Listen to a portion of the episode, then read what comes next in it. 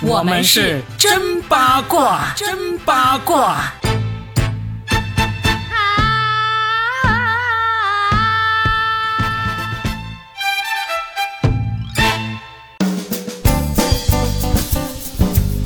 大家好啊，我系嘉晴，祝大家新年快樂。好了，我还是国语了。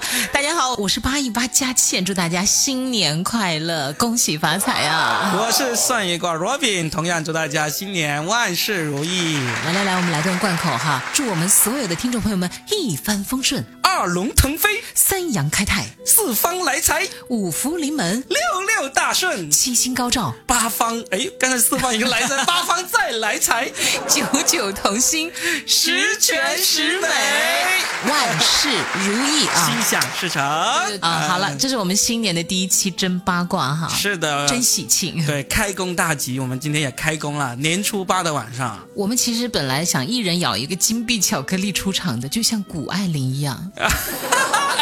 谷爱凌就是咬着金币出来的哦。就今天呢？对呀，今天他用他的历史性的一跳啊，也是第一跳啊，他第一次做那个动作拿到了这个冠军哦。而且不光是谷爱凌，几乎每一个冠军登上那个都会用牙齿咬一下吧。这次他们咬不了，因为他们还不能当场颁奖，当场颁给他们一个金色的冰墩墩，太怕了，咬不进去。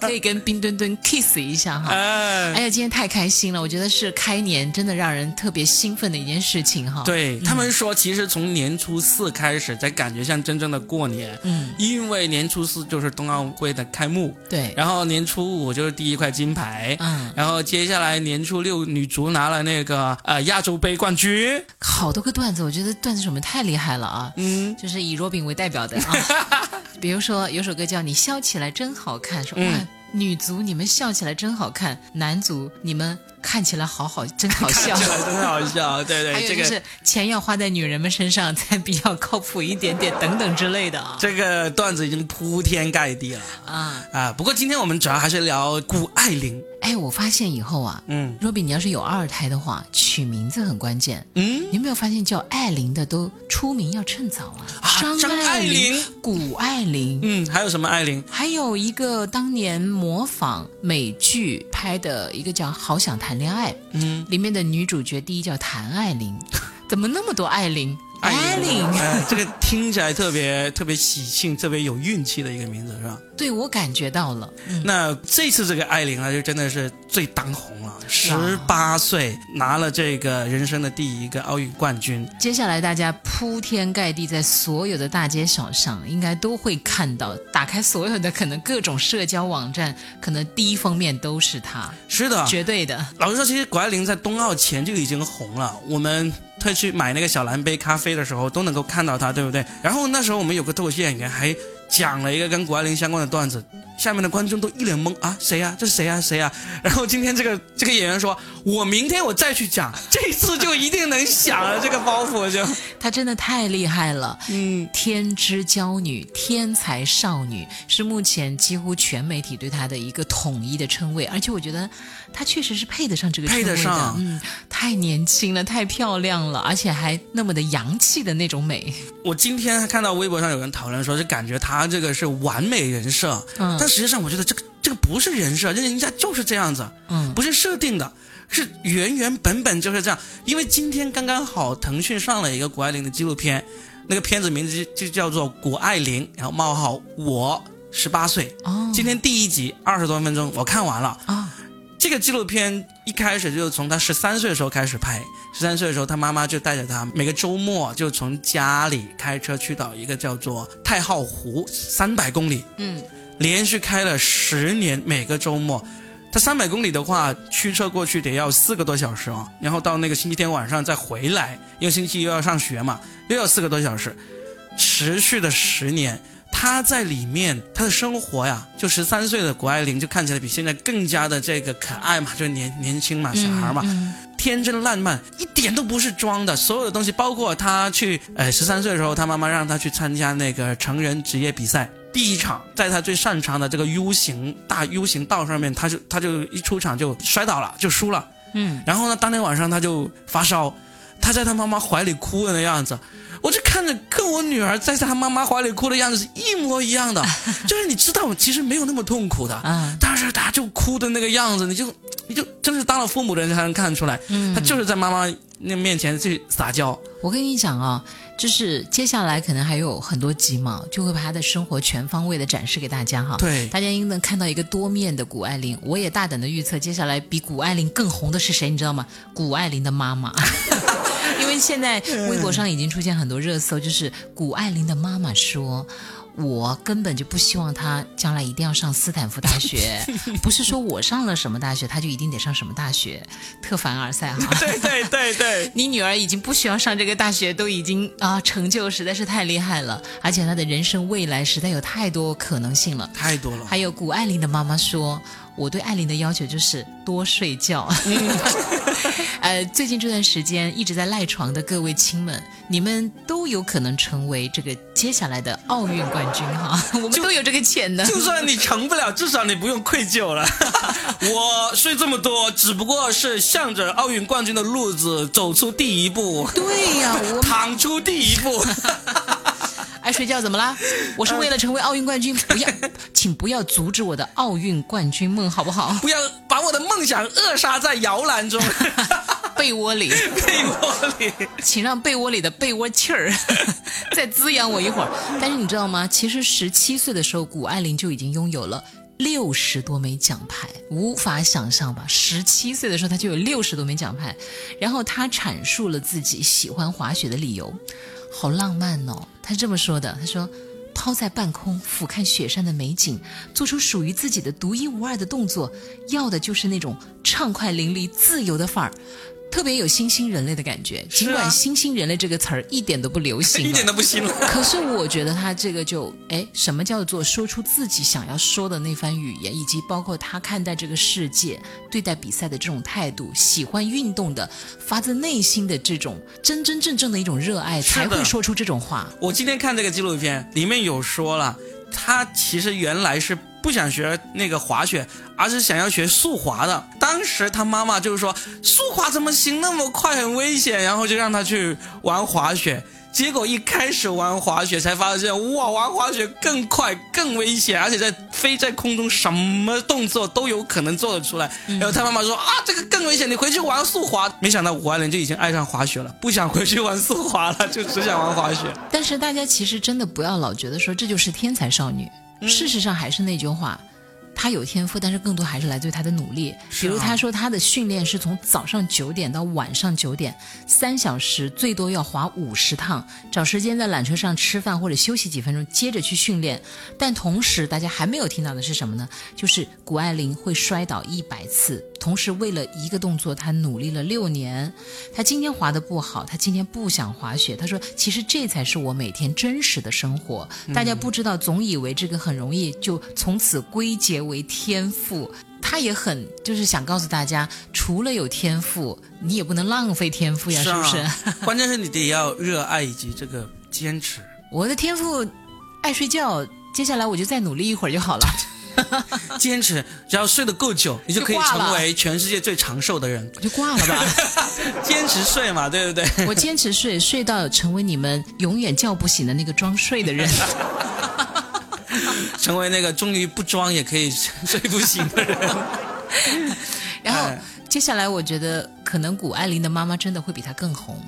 嗯，因为大家很想说这样一个虎妈，但是他又说，其实我妈不是虎妈，是兔妈。他妈妈其实今天有个最红的段子，就是说这个古妈特别会卷，她带她回来中国学奥数。提前把高三的那个数学都学完了，然后就回去卷美国人，因为他说在中国学什么学一个月顶美国学那个一年嘛，然后呢在美国学好了滑雪，就回来中国卷中国人，所以说他妈妈特别会卷，所以这种卷王妈妈特别能够激起这个啊什么海淀妈妈呀，什么哪里妈妈的这种好胜心。行，我也跟你拼一拼。天哪！但是我我其实觉得接下来的孩子们还是更喜欢听古妈妈说，就是多睡觉啦，多睡觉，对不对？一定要上斯坦福大学啦。而且而且他他们说不用担心，谷爱凌的成功已经没有办法复制了啊？为什么？因为他去上那个补习班的那个已经没有了。独此一个谷爱凌。对，嗯。然后你刚才还说到谷爱凌，她其实受过很多伤，是不是？当然了，大家不要老看贼吃肉，没看贼挨打，是不是？要想人前富贵，必得人后受罪嘛。嗯，他十二岁的时候就摔断过锁骨。嗯，我们做父母的一听，真的，我们的锁骨马上就不要学了，不要学了，我们的锁骨都好像动了一下一样，是不是？对啊，因为十二岁太娇嫩了。嗯，但是。试问哈，因为今天我们都在关注谷爱凌，但是试问，无数个像谷爱凌一样可能没那么出名，但是也同样取得了成绩的冠亚季军，或者说是没有站在那个领奖台上的那些运动员，哪一个你去问身上没点伤？滑雪是一定会受伤的，任何运任何一个滑雪的运动员都受过伤。谷爱凌好像骨折个三次，三次骨折过，这真的是想一想，这真的，你想，你看。我们都有孩子，你像我，我就绝对不舍得让我女儿去练这个。你将来，你已经发现她哪方面天赋了？出来我女儿在唱歌方面挺有天赋哦，那方面就是，但是我也不知道她能不能真的去发展，去去什么。这个假期她被我呃说服了，她准备要去练吉他了。哦，但是在那之前，其实三年前我就觉得他唱歌挺有天赋，然后就。让他去学，他总是不置可否，没有答应，也没有拒绝，嗯，一直磨了三年，他才愿意去。我就是觉得，如果我是不会逼迫他的，对，不会逼他。然后就，但是这样子也有很有可能就是没有办法什么。因为你发现你一逼他，他就反过来逼你。爸爸，你要是再逼我的话，哦，他有，他有，他有说，他有说，你去把六块腹肌练出来，我就去学什么。对抗性很强的，对呀，对我来说，我说啊，算了，我已经不不是那么想要你成才了，因为我觉得我更难受。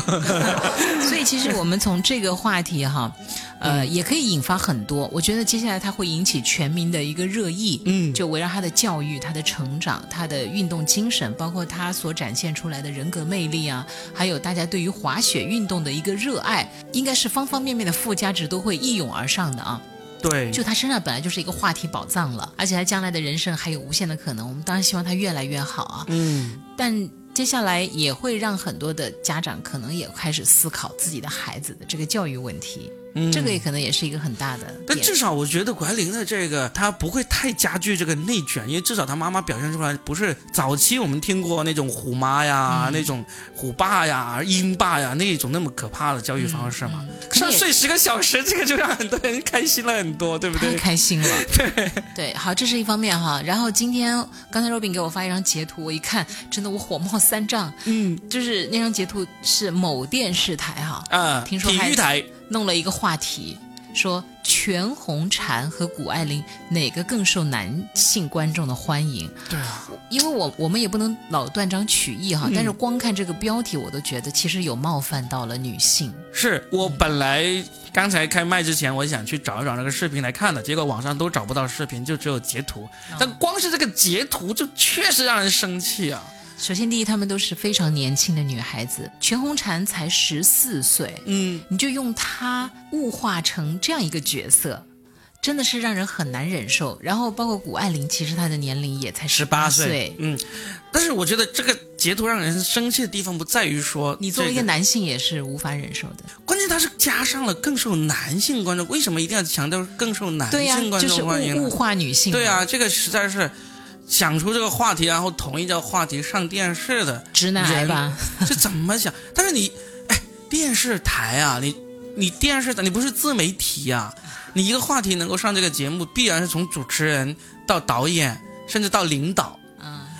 三方把关，你都能够让这样的话题出来，我真的是无法想象。那我们就希望它仅仅只是一张截图恶搞，最好是被人批的，对不对？最好 最好是这样子哈，呃，要不然的话，确实我觉得这个是引发众怒的一件事情。嗯，因为他们能走上那个领奖台，已经是非常的不容易了，太难了，太难了。而且他们年龄那么小，这个时候还要性别去固定某些东西的话，实在这个太狭隘了，这个眼光也太短浅了，并且。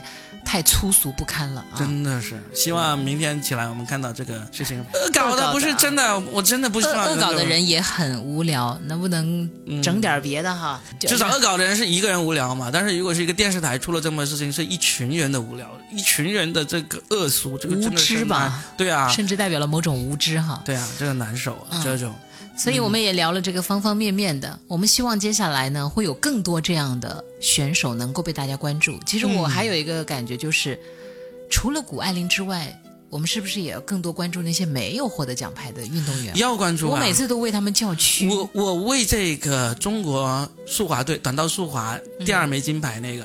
就是他最终四个人嘛，四个人就是最后决赛拿了金牌嘛。但其实之前有一个小将张雨婷，她是在那个半决赛进决赛的时候上场了，然后决赛就没有她上，所以这个短道速滑队是总共五个人的，但是最终就决赛的时候上了四个。那最最后所有铺天盖地的海报啊，各种歌颂啊，都是这只有他四个人。我就觉得，嗯，张雨婷也值得去关注。虽然他是小将啊，他未来大把前途可以曝光，但是这次的话，但人生有的时候就是这样哎。对，是是，所以我们现在就在关注这些。你养兵千日，就是用兵一时，然后你一时有时候就定了输赢。